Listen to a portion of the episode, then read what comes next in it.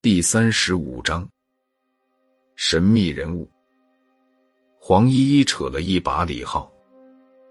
李浩，你怎么知道我有危险？李浩淡淡一笑，他蹲下查看了一番，他想着找到罗汉的痕迹。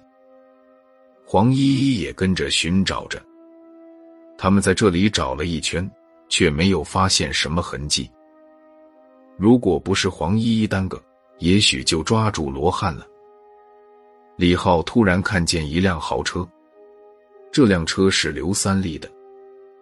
李浩一看这辆车，心想刘三立一定和罗汉有关，于是他就对着黄依依挤挤眼睛，两个人立即追踪上去。下一个时刻，他们就跟踪上了这辆车。这辆车拐了几拐，进入一座大山的背部。这个地方十分偏僻。李浩有些奇怪，这个富家公子来这里做什么？一般来说，富家公子只是去一些娱乐的地方。黄依依悄悄扯着李浩的手，两个人跟踪过去。刘三立带着几个保镖下来了，他们钻进一片深山老林。这个深山老林平时都很少有人。更何况，这个时候就要天黑了。这个刘三立来这里一定有鬼。刘三立他们走了一阵，前面出现一片破旧的院子。这个院子十分古老，也许有几十年，甚至有上百年了。这院子怎么建筑在这里？为什么要建筑这个院子？李浩仔细一看。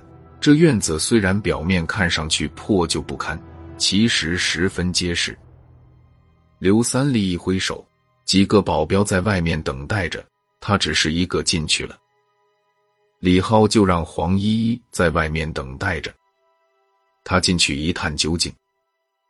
李浩在院子周围转了几圈，然后找了一个偏僻的角落，爬上了墙头。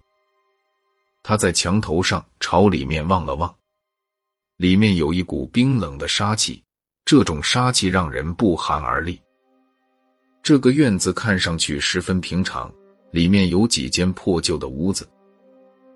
不过这些屋子都是现代的房子，不像是几十年前的房子。这些房子和院子明显不配。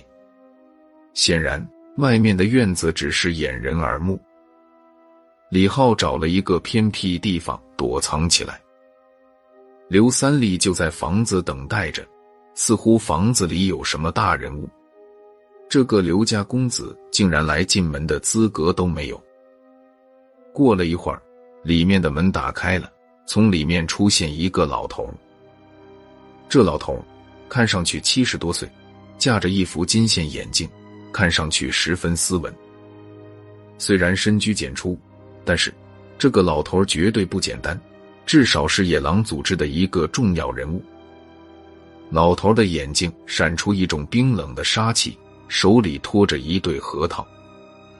那对核桃飞一样的旋转着，这种旋转一看就知道是需要几十年的功夫，可见他绝对是一流高手。